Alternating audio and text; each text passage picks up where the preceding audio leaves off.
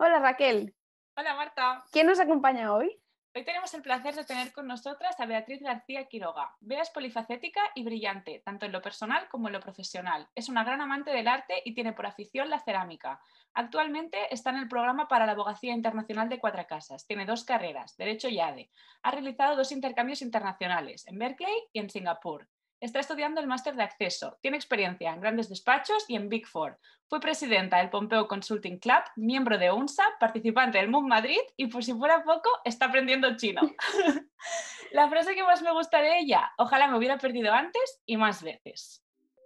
Bienvenidos a Kandinsky también empezó estudiando Derecho, un podcast donde juristas emprendedores hablan sobre tecnología, innovación y lo que surja con Marta Villarroya y Raquel de Aro. Bienvenida, Bea. Hola, chicas. Gracias por, por acogerme en el podcast. Estoy súper ilusionada de estar aquí y bueno, gracias por esta entradilla tan bonita. Creo que me has definido mucho mejor de lo que podría haberlo hecho yo. O sea que impresionante la capacidad de, de síntesis y de sacar lo mejor de mí. De mí. Gracias. Un, largo ¿no? Eh, recorrido en el que supongo que has tenido que tomar muchas decisiones. ¿Cuál fue la primera vez que, que te perdiste en, en sentido académico? Pues para mí la primera vez está muy clara. Yo eh, empecé estudiando medicina y la verdad es que fue una experiencia bastante intensa porque todo el mundo a mi alrededor, eh, mis profesores, mi familia y yo también, eh, nunca nos habíamos cuestionado que yo tenía bastante claro que quería hacer medicina y ser neuróloga después. me saqué la selectividad bien, entré en el clínico, que era mi opción número uno, bueno, era el hospital de la Universidad de Barcelona. Y recuerdo fijamente el primer día de clase en el que me senté en aquella aula magna rodeada de gente que estaba encantadísima de estar allí y tuve la firme sensación de que aquel no era mi sitio, me había equivocado y había sido un objetivo muy emocionante para motivarme a lo largo de los años de estudio pero no me hacía ilusión dedicarme a ser médico el resto de mi vida. y fue en ese momento que ya lo tuviste claro y decidiste, eh, viste que ese no era tu camino y cambiaste el rumbo o cómo fue el proceso de descubrir cuál era tu camino? Pues en aquel momento lo que tuve muy claro, sentí una, una sensación interior muy fuerte de que no podía continuar con esto porque no me estaba llevando a ningún sitio al que quisiera llegar. Eh, no fue una decisión fácil de tomar porque mi familia no lo entendió muy bien. Ellos pensaron que eh, simplemente la presión de la universidad estaba siendo demasiado para mí o que yo estaba en un entorno muy competitivo. Creo que en general pues no se le dio mucho espacio al sentimiento que yo tenía, que quizás yo tampoco estaba sabiendo expresar e identificar, porque claro, eh, después de haberlo dejado y de haber reflexionado con qué había sucedido, me di cuenta de que lo que sucedía simplemente es que a mí la medicina como profesión me parecía aburrida. Personalmente, habrá mucha gente a la que le encante, a mí no me motivaba y la verdad es que siempre digo que eh, estuve más tiempo intentando dejar medicina que en medicina, porque creo que hice dos semanas de medicina hasta que conseguí convencer a mis padres de que quería dejarlo y no quería apresurarme a empezar cualquier otra carrera. Total, que yo decidí dejar la carrera sin ningún rumbo y con una sensación de a mis 18 años suena ridículo, pero mm, fracaso bastante importante, porque el único objetivo que yo me había marcado en la vida no, es, no había funcionado y sentía que estaba decepcionando a todo el mundo cuando ni siquiera me estaba planteando lo valiente que estaba siendo y lo muy orgullosa que me sentía de mí misma. Pues sí, de tomar la decisión de decir, bueno, es que este no es mi camino y no dejarte llevar por esa presión, porque al final la carrera de medicina eh, todo el mundo dice que es tan vocacional y supongo que no tiene que ser nada fácil lidiar con esa sensación de ver que todos tus compañeros, ese es su sueño y que lo tienen tan claro y tú no estás ahí, no porque no puedas con ello, sino porque realmente no te convence. Efectivamente, y además eh, me resulta curioso que digas esto porque parece que mucha gente no entiende que puedas no querer hacer algo porque no te gusta lo suficiente, o al menos yo sentí eso en el momento de elegir la carrera. Y aunque eh, en un principio sentí miedo y tuve que lidiar con el rechazo de mi familia, con la incomprensión o la decepción de mis profesores y con mi propia sensación de fracaso y de socorro, estoy perdidísima, no tengo ni idea de lo que hacer, eh, enseguida esa sensación fue evolucionando a una sensación de empoderamiento bastante fuerte y de la confianza, una confianza que me acompaña desde entonces, yo creo que es eh, si algo no te gusta, tienes la fuerza para cambiarlo, porque creo que nunca nada va a ser tan difícil como en aquella época tan pipiola de mi vida haber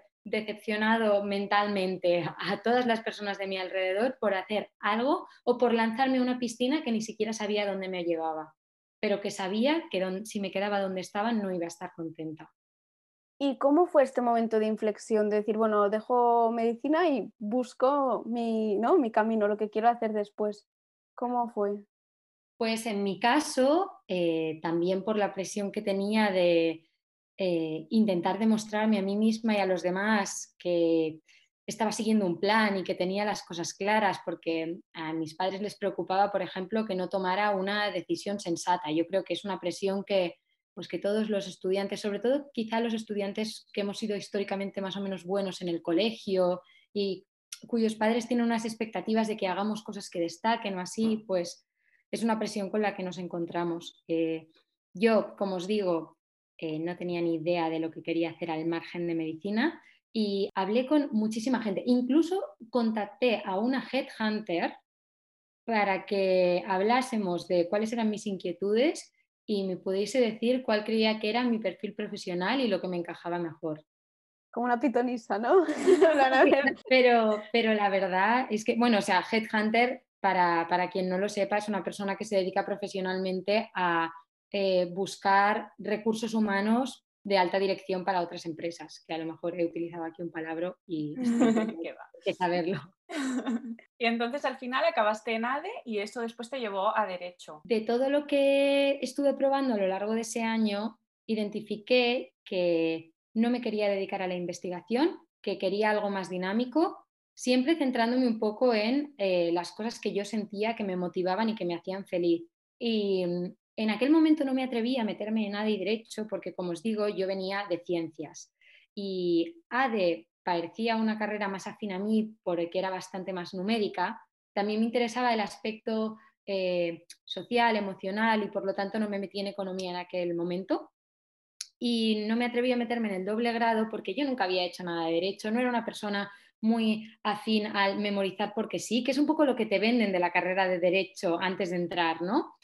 Y dije, mira, me voy a meter solo en ADE porque tengo miedo de coger algo demasiado intenso que luego no me guste y tenga complicaciones y me daré la oportunidad de probar las asignaturas de derecho en la carrera y si me gustan, pues me, me apunto.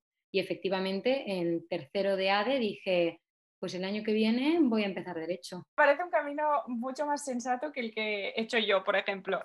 Yo me apunté al doble grado porque saqué la nota para entrar al doble grado sin plantearme otras opciones. Y lo mismo, elegí la Pompeu porque era la nota más alta.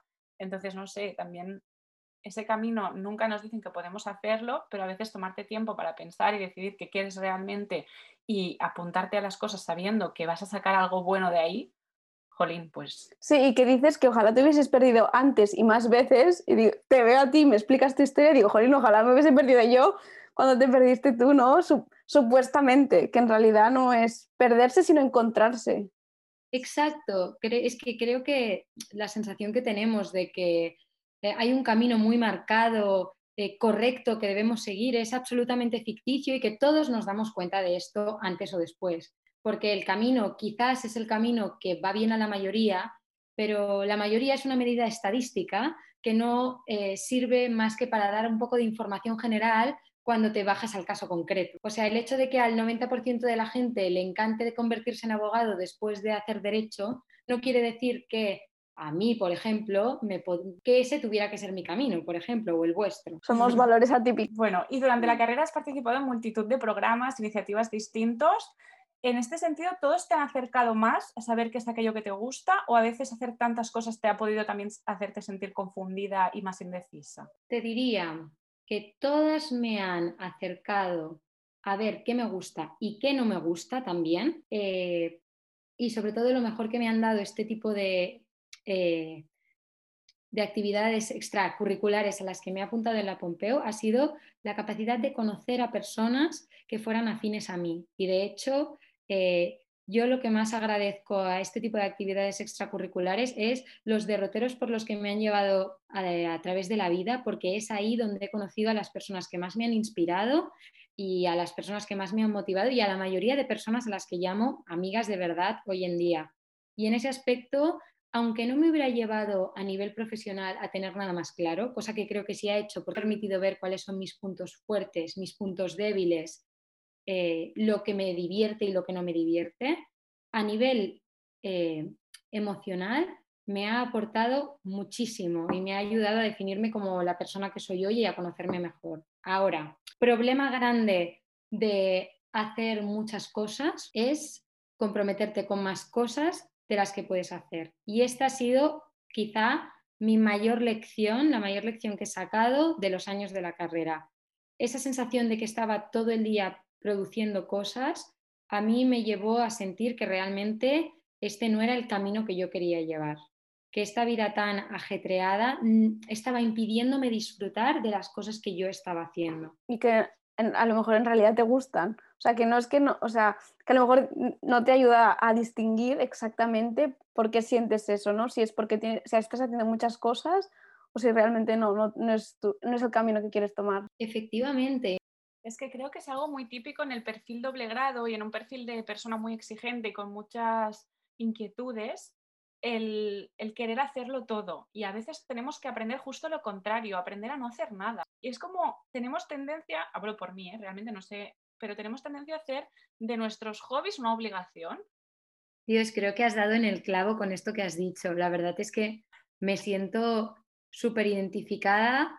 Sobre todo, no diría tanto que estoy en esa situación ahora mismo, pero sí que he estado luchando a lo largo de los años para saber entender que hago las cosas porque quiero y no porque tengo que hacerlas. Y me parece interesante que menciones que crees que es algo que va asociado al perfil de doble grado, de persona muy exigente, porque yo una cosa que sí que percibí muy intensamente y que a mí me afectó mucho en los años de universidad es que eh, en la universidad en la que hemos estudiado nosotras, en la Pompeu Fabra, hay un ambiente de personas muy motivadas, muy inspiradoras, que hacen muchas cosas, que son muy capaces de conseguirlo todo y que hacen cosas muy impresionantes, que parece que te marcan un poco cuál es el camino correcto, como si hago lo que hace esta persona va a estar bien, o si hago las prácticas, eh, si en segundo colaboro en una ONG, una asociación, en tercero hago unas prácticas no sé dónde, en cuarto hago esas otras prácticas, en segundo también me voy a hacer un voluntariado no sé dónde pues parece que estoy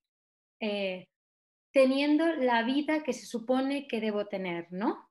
Y creo que esa es una trampa tan gigantesca y, y yo realmente... Eh, sí, pero como una, una, falsa seguridad, ¿no? Es decir, estoy haciendo lo que, lo que está bien o voy por, por buen camino cuando en realidad no estás pensando en qué realmente quieres hacer tú, sino ir por un eh, camino que ya que está preestablecido, ¿no? Y que parece, bueno, pues voy bien por aquí. Exacto, es para mí, pues personalmente fue muy revelador decidir vivir conforme a la idea de que el buen camino es el buen camino para mí, es decir, no hay un buen camino y un mal camino, eh, hay un buen camino para Beatriz, que es el camino que me hace feliz, me hace sentir que estoy inspirada y desarrollando las cosas que a mí me interesan y no que estoy poniendo tics en un currículum. Y desde que tomé esa decisión, y creo que fue un poco a raíz de que yo, como habéis comentado, estuve en Berkeley en mi primer intercambio, era una cosa que me hacía muchísima ilusión estudiar en una de estas grandes universidades que hemos visto en las películas. Eh, yo, pues, como os podéis imaginar, a mí me encanta estudiar, me encanta aprender. Yo no voy a decir que la carrera ni que el colegio fue un palo. Yo he tenido una suerte impresionante de que a mí me ha interesado todo lo que he hecho y he disfrutado muchísimo estudiando. Y cuando volví de Berkeley, eh, tuve la sensación de que en aquella universidad no había aprendido tanto como se supone que tenía que haber aprendido. Y aquella universidad íbamos gente con expedientes muy buenos y era una plaza muy competitiva. Todo el mundo hablaba conmigo como si aquello tuviera que ser realmente lo más difícil del mundo, porque en aquel momento era una de las universidades top 3 en el mundo. Y sinceramente, a mí me chocó ver que yo estaba aprendiendo más en la Pompeu. Tal cual. Em, cuando volví del intercambio, a mí me gusta muchísimo viajar y de hecho escogí la Pompeu Fabra porque tenía unos intercambios estupendos, eh, decidí hacer un segundo intercambio con derecho. porque ya que yo hacía las dos carreras por separado, tenía derecho a dos intercambios. Y mm, el primer año que apliqué, apliqué a la Universidad de Oxford y me dieron el intercambio, pero aquel año me puse bastante enferma y tuve que renunciar a la plaza. Y a lo largo de aquel año estuve pensando mucho porque yo siempre había querido irme a Asia a estudiar mi intercambio. De hecho, mi segunda opción con Berkeley fue Singapur. Puse Berkeley segunda, por, puse Singapur segundo porque pues Berkeley me hacía más ilusión por esas cosas que os he comentado. Pero volver de Berkeley y ver que a nivel académico no había sido lo que yo me esperaba, me hizo plantearme un poco realmente qué es lo que aportan esas, esas universidades que todo el mundo me estaba diciendo que eran tan buenas y lo mejor a mi currículum y a mi experiencia. No sé si me explico.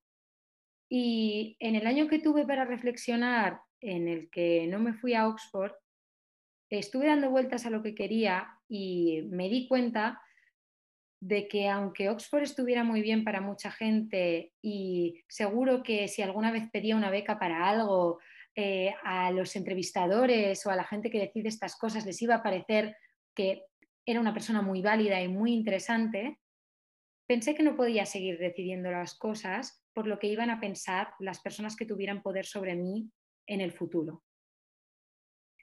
Y a mí me apetecía irme a Singapur, me llamaba mucho, me parecía muy interesante y cuando tuve la, opción de volver a aplicar, no, no volví a pedir Oxford, pedí Singapur.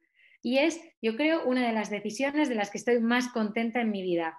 Fue una universidad apasionante, llena de gente inteligentísima, nunca he visto un nivel tan alto y a raíz de ahí pues empecé a estudiar chino y es un poco hacia donde estoy orientando mi carrera ahora mismo. O sea que que seguir mi intuición me hace mm, escribir mi camino de una forma más genuina y más propia a lo que es mi historia y me permite distinguirme de los demás que están todos poniendo sus Oxfords y sus TICs en los currículums. Sin querer decir que Oxford no sea una universidad estupenda porque tiene que ser brutal y una experiencia em, académica impresionante, pero no para todo el mundo. Para la persona que sabe que se hace en Oxford que cree que le puede aportar lo que se aprende en Oxford y la gente a la que se conoce en Oxford. No sé si me explico, quizá estoy sonando un poco no, no. derrotista. No, yo estoy como, wow, sigue hablando, por favor.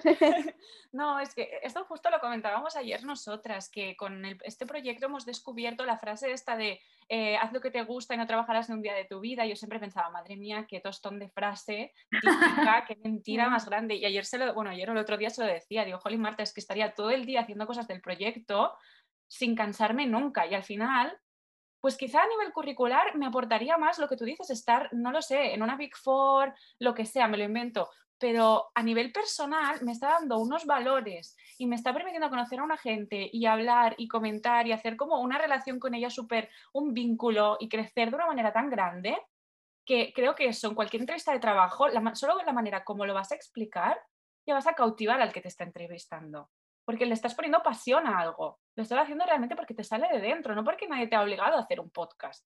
¿no? Bueno, es mi ejemplo. Sí, es que es casi como, o sea, yo me lo tomo como un hobby, ¿no? Es decir, me apetece hacer esto, no, nadie me está obligando. Y, y también sentir que no, no tienes que tener ¿no? una, una, vocación, te puede gustar hacer algo, pero que no sea vocacional, que no hayas nacido con esa cosa de decir, Buah, quiero ser abogada, ¿no? Y que no mm. pasa nada por no tener esa vocación. ¿Tú crees que es así o, o realmente hay una vocecita en tu interior que nos dice qué hacer o qué nos gusta? Creo que ambas cosas son ciertas. Me explico. Eh, viniendo de una carrera como medicina, he escuchado unas 800 veces, ay, pero medicina es súper vocacional. Supongo que vosotros también lo habréis escuchado. Em, en su momento yo estaba muy preocupada después de venir de medicina y, descubrir que eso de que yo tenía una vocación de ser médico era mentira. Estaba muy preocupada por encontrar esa vocación, esa sensación de que hay una cosa con la que te sientes absolutamente realizada y que una vez la encuentras, todas las piezas de tu puzzle profesional encajan, ¿no? Con los años y observando a la gente que tiene vocaciones, he llegado a una reflexión que quizás cambie a lo largo de los años, pero con la que ahora mismo me siento muy identificada, que es que el concepto de vocación, que está tan romantizado en nuestra sociedad, en realidad es un concepto más excluyente que inclusivo. Y esto lo digo porque creo que la vocación significa que sientes tanta pasión por una cosa a nivel profesional que solo puedes hacer una cosa. Es decir, si tengo una vocación, solo, entendemos que solo dedicándome a esa cosa voy a poder ser feliz. Y desde este punto de vista, no sé vosotras, pero yo creo que no quiero tener una vocación. Para empezar, creo que no soy el tipo de persona que tiene solo una cosa que le interesa. Yo eh, me conozco y sé que soy una persona que evoluciona, que hoy tiene unos intereses relacionados con lo que hace y que a medida que voy haciendo cosas van a irse abriendo puertas que me van a llevar a otros lugares en mi vida en los que voy a encontrar otras cosas que me interesen. Y yo estoy muy cómoda en ese cambio y con esa evolución. Si yo tuviera una vocación, yo no podría desarrollar mi vida en el sentido en el que a mí me llena y me hace feliz.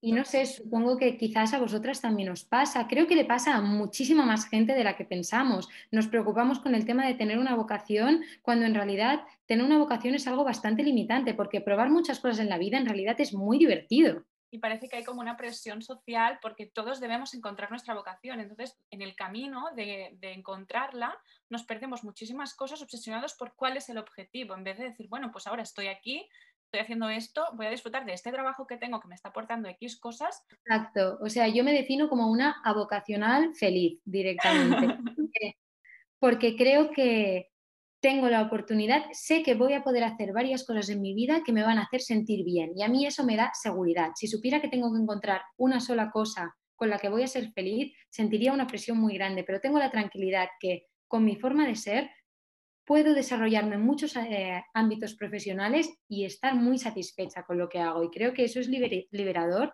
y que tenemos que sentirnos más agradecidos de no sentir un drive súper intenso hacia una sola dirección. Porque también em, relacionando un poco la vocación con las aficiones y conciliar un poco todo, em, desde fuera por lo menos parece que tú le das una prioridad a tus, a tus aficiones, pero ¿has tenido alguna vez que renunciar a ellas? ¿Cuándo? ¿Por qué? Es decir, ¿cómo lo has llevado esto? Porque también puede ser que tu vocación no sea tu trabajo y que alguien tenga una vocación que sea, pues no sé, bailar, más allá de, ejercer el derecho que le puede reportar muchos beneficios y, muchas satisfacciones, ¿no? Pues creo que con eso em, das bastante en el clavo. Creo que una de las mayores frustraciones, no la frustración, pero sí un reto que me estoy encontrando ahora que he pasado a la vida laboral, es la capacidad de poder mantener esos espacios, de hacer cosas para mí, que para mí son muy importantes porque me hacen feliz. feliz. Eh, el objetivo o lo que yo busco a través de mis aficiones es sentirme realizada, sentirme descansada y sentir que progreso es una sensación de, andar hacia adelante que es independiente a lo que consigo de mi trabajo, que es algo que por el tipo de trabajo que yo hago, ¿no? Y me dedico, estoy preparándome para ser abogado en una gran empresa, depende mucho menos de mí de lo que pueden depender otras cosas donde yo siento que, que fluyo mucho más. Mis aficiones también me permiten eh, desconectar del trabajo y cargar pilas. Y muchas veces hacerlas me, me da la posibilidad de mirar a mi trabajo con otros ojos, de hacerlo más motivada y de incluso ser más creativa en él. Y es por eso, por todas esas cosas que yo he identificado que me aportan mis aficiones, que les intento dar mucho espacio. Y creo que empresas como pues como los grandes despachos o en realidad los pequeños despachos, porque desgraciadamente la abogacía es una profesión en la que se entiende que tenemos que estar disponibles para el cliente 24/7 y en la que parece que hay una serie de excusas legítimas para no dar ese 100% de nuestro tiempo y una serie de excusas ilegítimas. Ejemplo de excusa legítima, y ni siquiera es tan legítima, ¿eh? o sea, se sigue percibiendo como excusa, yo creo. Em, soy una mujer y quiero tener hijos. Bueno, entonces podemos aceptar que estés menos en el trabajo y eso que no lo va a aceptar todo el mundo. También me encuentro con que una excusa relativamente legítima o bien aceptada es, no, yo soy una persona que necesita hacer mucho deporte o estoy entrenando para un triatlón. Pues me encuentro con que es una cosa que puedes decir en el trabajo y quizá tus jefes lo van a entender y van a darte esos espacios. Eh, me parece que, por ejemplo, no, yo necesito salir y tomarme unas cañas con mis amigos todos los días a la salida del trabajo es una excusa ilegítima, por ejemplo. Es algo que no se percibe como lo suficientemente valioso para nosotros mismos como para que tengamos derecho a sacar tiempo para poder hacerlo. Y para mí esa concepción es un error.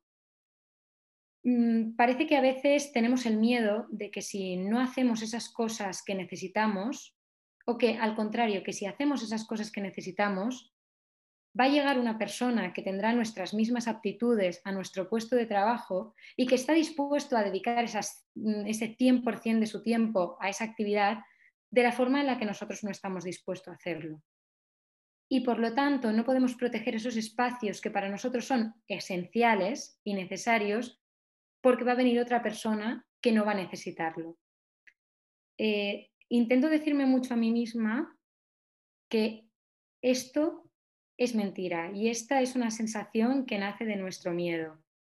Creo que debemos tener confianza en lo que aportamos a nuestras organizaciones y en lo que aportamos a nuestro trabajo y en que lo que aportamos la mayoría de personas no es la capacidad de estar 24 horas al día allí, sino nuestra creatividad, nuestra capacidad de inventiva y todo ese conjunto de cosas que vienen con nuestras aptitudes y con nuestra personalidad, ojo, que se definen, robots también que se definen por todas esas necesidades que identificamos dentro nuestro y por cómo intentamos regar esas otras facetas de nuestra vida. Eh, yo estoy esforzándome mucho por recordarme a mí misma que mi empresa no me ha contratado porque sea capaz de estar 24 horas allí sentada, sino porque aporto otras cosas y que em, mientras mi empresa me permita proteger esos espacios que para mí son importantes para realizarme como persona y no me exija estar allí 24 horas, voy a ser feliz trabajando donde trabajo. Pero que en el momento en el que llevar la vida que me hace feliz no sea compatible con el trabajo que realizo, tendré que tomar una decisión y que esa decisión no irá en la dirección de renunciar a las cosas que a mí me hacen feliz. Porque al fin y al cabo, el trabajo es una cosa que hago para, obviamente, tener dinero, pero sobre todo, sinceramente, para sentirme realizada y para aprender. Y cuando mi trabajo me impida tener esos sentimientos positivos, va a ser el momento de buscar otro trabajo. Y creo que tenemos que tener confianza en que existen trabajos que nos permitirán llevar la vida que queremos, porque a veces parece que como nadie nos explica cuáles son las opciones que tenemos al salir de la carrera, vemos un poco lo más llamativo o lo que hace la mayoría de la gente y parece que no hay no hay otras opciones. Y yo nos animo a todos a buscar con la calma y con la confianza de que existe un, existen muchos, no existe un lugar, existen muchos lugares donde nosotros podemos ser felices y podemos dar lo mejor de nosotros. Pues vamos a hablar un poco de tu vida laboral, que estás ahora en el, en el ahí. Cuéntanos un poco qué es, cómo funciona y, y, bueno, si tenías claro que lo querías hacer desde, desde el principio. Bueno, claro, todo depende de lo que consideremos el principio, ¿no? Porque ya sabéis que mi principio tiene muchos principios en realidad. Pero bueno, eh, el programa PPI es una, es una especie de graduate program, creo que es la mejor manera de definirlo, que ofrece el despacho Cuatro Casas y que consiste en eh, dos o tres años de rotaciones en diversas áreas de la firma, entre las cuales se tiene que rotar obligatoriamente en litigación y arbitraje, derecho fiscal y derecho mercantil, eh, seguido de un LLM en el extranjero en la universidad de tu elección, que no es financiado por la empresa, y eh, posteriormente con la posibilidad de hacer un secondment en alguna, eh, en alguna firma de derecho que no sea cuatro casas con la que Cuatro Casas tenga una relación de amistad o no, puede ser algo que te busques tú también, ¿no? Pero en cualquier lugar del mundo fuera de España, esa es la idea. Eh, la verdad es que creo que tuve bastante suerte con cómo llegó este programa a mi vida. Fue una cosa como bastante natural. en mi primer año de derecho tuve un profesor eh, de seminarios de derecho de contratos que, con el que me quedé a hablar a la salida de clase me comentó que él era de Cuatro Casas, que había hecho este programa, me explicó en qué consistía, me dijo que, me podía parecer algo muy interesante y me invitó un día al despacho a hablar con una de las eh, recruiters de recursos humanos para que me explicaran un poco, bueno, sobre todo, que es algo que me gustó mucho y que siempre me ha gustado de Cuatro Casas, para escuchar cuáles eran mis inquietudes profesionales, ¿vale? Más que para explicarme cualquier cosa. Y la verdad es que a medida que fui descubriendo el programa, eh, vi que colmaba una inquietud bastante grande que yo tenía y que es difícil de encontrar en el mundo de la abogacía, porque a mí el derecho, la espinita que siempre tuve con él es, ah, es tan local, es tan de España, va a ser tan difícil salir a descubrir mundo con lo feliz que a mí me hace eh, poder viajar, poder descubrir nuevas culturas y todo lo que crezco cuando estoy haciendo ese tipo de cosas. Y luego, por otro lado, el hecho de mm, yo soy una persona con muchas inquietudes, tengo bastante claro que al salir de la carrera no voy a decir, derecho fiscal, eso va a ser lo que voy a hacer, me va a encantar, no me gusta nada más. Eh, así que me pareció reveladora esta perspectiva de estamos intentando formar a personas que puedan descubrir cuáles son sus intereses dentro de nuestra organización, puedan decidir voluntariamente cuál es el departamento que mejor se ajusta a su perfil, porque no somos nosotros en principio los que decidimos cuál es el departamento en el que queremos terminar, que para mí esto es algo muy importante. ¿Y la gente que hace el programa es mismo perfil, gente inquieta, con ganas de ver mundo? Buah, pues eh, la verdad es que esta es una cosa que me llamó muchísimo la atención porque mm, considero que yo tengo un perfil em, bastante extraño en el sentido de, me explico, no soy una persona como que destaque y sea súper buena en una cosa en particular, la típica persona que conoces y dices, ¡buah, vaya crack! Este lo revienta en tal aspecto, ¿no? Eh, al contrario, soy una persona que hace muchas cosas distintas que normalmente a la gente le cuesta entender cuál es la cohesión y cuál es la línea argumental dentro de todas las cosas que a mí me gustan, ¿no? De hecho, eh, una de las frases más habituales que escuché cada vez que explicaba que venía de medicina era como, ¡uh, qué cambio tan grande! ¿no? No pega nada. Y para mí era como, jo, pues para mí ha sido como súper coherente la transición. ¿Sabes? En una carrera mm, resuelves problemas y en otra carrera resuelves problemas. Cambian las herramientas, pero el reto y el enfoque para mí era el mismo. La gente no, muchas veces no lo entiende. Em, y me parece curioso cómo este año, por ejemplo, somos cuatro personas en el programa y por lo que he hablado con ellas, todas son personas súper inquietas que tienen 80.000 hobbies, intereses distintos, a cada cual más dispar, y la verdad es que siento que hacen un proceso de selección tremendo porque mm, a veces me da la impresión de haber sido un poco clonada en muchos aspectos, o sea, veo un perfil muy, muy depurado de persona con muchas inquietudes. Y creo que ese es también un reto que tiene la, organización porque creo que si estás intentando reclutar a personas muy motivadas y con muchos intereses y que conocen muy bien qué es lo que les gusta y qué es lo que les motiva y qué es lo que no, es importante saber escuchar a estas personas, saber ser flexible y saber adaptarse a confiar en que lo mejor que puede hacer esa persona es intentar seguir su camino. O sea, yo creo que lo más importante ya dentro, fuera de una organización, ya en la vida normal, es tener ese espacio, ¿no? Para poder, eh, para poder ver lo que te gusta, dónde te sientes bien y, no sentir presión, ¿no? Y, igualmente a la hora de trabajar también, no sentir que tu organización te pide algo que tú no le puedes dar. Y bueno, lamentándolo mucho, tendremos que ir acabando la, la entrevista, la charlita de hoy. Y bueno, las, las, últimas preguntas que tenemos siempre es, ¿qué le dirías a, la BEA universitaria y que nos nominases a nuestra próxima invitada o invitado? Esta pregunta de verdad que me parece buenísima, la de qué le dirías a tu BEA universitaria. He estado pensándolo y creo que lo primero que le diría es muchísimas gracias. Eh, tus actos a lo largo de estos años van a darme los mejores años que he vivido hasta el momento y estoy contentísima de cómo lo has hecho. No podrías haberlo hecho de una forma mejor. Y también le diría, eh, no tengas miedo, vas a hacerlo bien y vas a sentirte muy feliz en la universidad. Porque cuando yo empecé tenía mucho miedo y me sentía muy fuera de mi zona de confort y no tenía claro que fuera capaz de, volverme a colocar en mi sitio seguro y estoy muy contenta de que realmente lo conseguí y acabé encantada. Y mm, en relación a quién me gustaría nominar, creo que sería súper interesante que viniera mi amiga Berta Rosón, que es también estudiante de doble grado de la Pompeu Fabra. Mm, hizo un máster espectacular en, defensa de los derechos humanos eh, financiado con una beca de la Caixa y actualmente está intentando orientar su carrera hacia la defensa de los menos, de los menos favorecidos, de los derechos humanos y de los refugiados.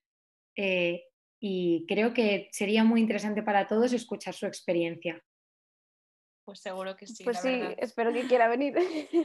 A mí me encantan también los derechos humanos y de hecho a, raíz de mi participación en el, en el GESAP, en el Mood Court, también mm. También me lo he estado pensando bastante, o sea que no está del todo descartado. Bueno, ya sabemos que con personalidades como las nuestras nunca está nada del todo descartado. Es una suerte y un problema explicarlo, sobre todo. Exacto, eso es verdad. Pues nada, Bea, muchísimas gracias por haber venido y compartir este ratito con nosotras. Ha sido súper inspirador. Sí, me llevo muchas cosas de las que has dicho. Se me ha puesto la piel de gallina con esta última intervención de qué le dirías a tu yo universitaria, porque, jolín, Em, qué bien. Tocó, o sea, es que realmente es un gusto hablar contigo y escucharte y espero que, te escuche alguien de primero de carrera perdidísimo y gracias a ti encuentre un poquito más su camino y, no sé, rebaje presiones, que al final cuando te relajas pues las cosas salen mejor y fluyen. Muchísimas gracias a vosotras por darme el espacio. Ha sido, o sea, un sueño poder venir aquí y hablar de estas cosas que para mí han sido tan importantes He disfrutado muchísimo y estoy súper emocionada con vuestro proyecto. Espero que lo saquéis adelante porque creo que estáis aportando cosas muy buenas al entorno de jóvenes juristas. Y bueno, yo también espero, la verdad, que, que, las cosas de las que hemos hablado hoy puedan ayudar a alguien a sentirse más escuchado, más comprendido o más inspirado eh, de hecho, no sé si se puede dejar por ahí mi Instagram o mi email, lo que sea, en la cajita de información o lo que haya debajo, para que el que quiera, eh, si lo quiere, pueda contactar conmigo y podamos hablar. Ya veis que yo tengo charreta para largo, o sea que... pues eso haremos. Muchísimas gracias, Bea, y que, que vaya muy bien. Muchas gracias, os deseo lo mismo, chicas. Gracias. Bueno, Marta, la semana que viene, ¿a quién tendremos aquí? La semana que viene tenemos a Marvin Lora, que estuvo en la delegación del gobierno en Los Ángeles y nos contará un poco su experiencia. También hablaremos de la gestación subrogada, que es un tema que no entra dentro ¿no? de tecnología y emprendimiento, pero sí en y lo que surja y, creemos que va a aportar mucho y podemos aprender. Y también. está en el programa del PPI. Y bueno, a nuestros eh, oyentes, solo recordarles que nos pueden seguir en nuestras redes sociales. Estamos en Instagram, Twitter, Facebook, YouTube, Spotify y en todas las redes sociales que existen excepto TikTok, pero no lo descartamos. También tenemos nuestra página web www.sharingpipes.com donde podéis suscribiros a nuestra newsletter, enviarnos sugerencias, recomendaciones, feedback y saludos. Y a ti, que nos escuchas, recuerda, Bea también empezó estudiando Derecho. Bueno, más bien medicina.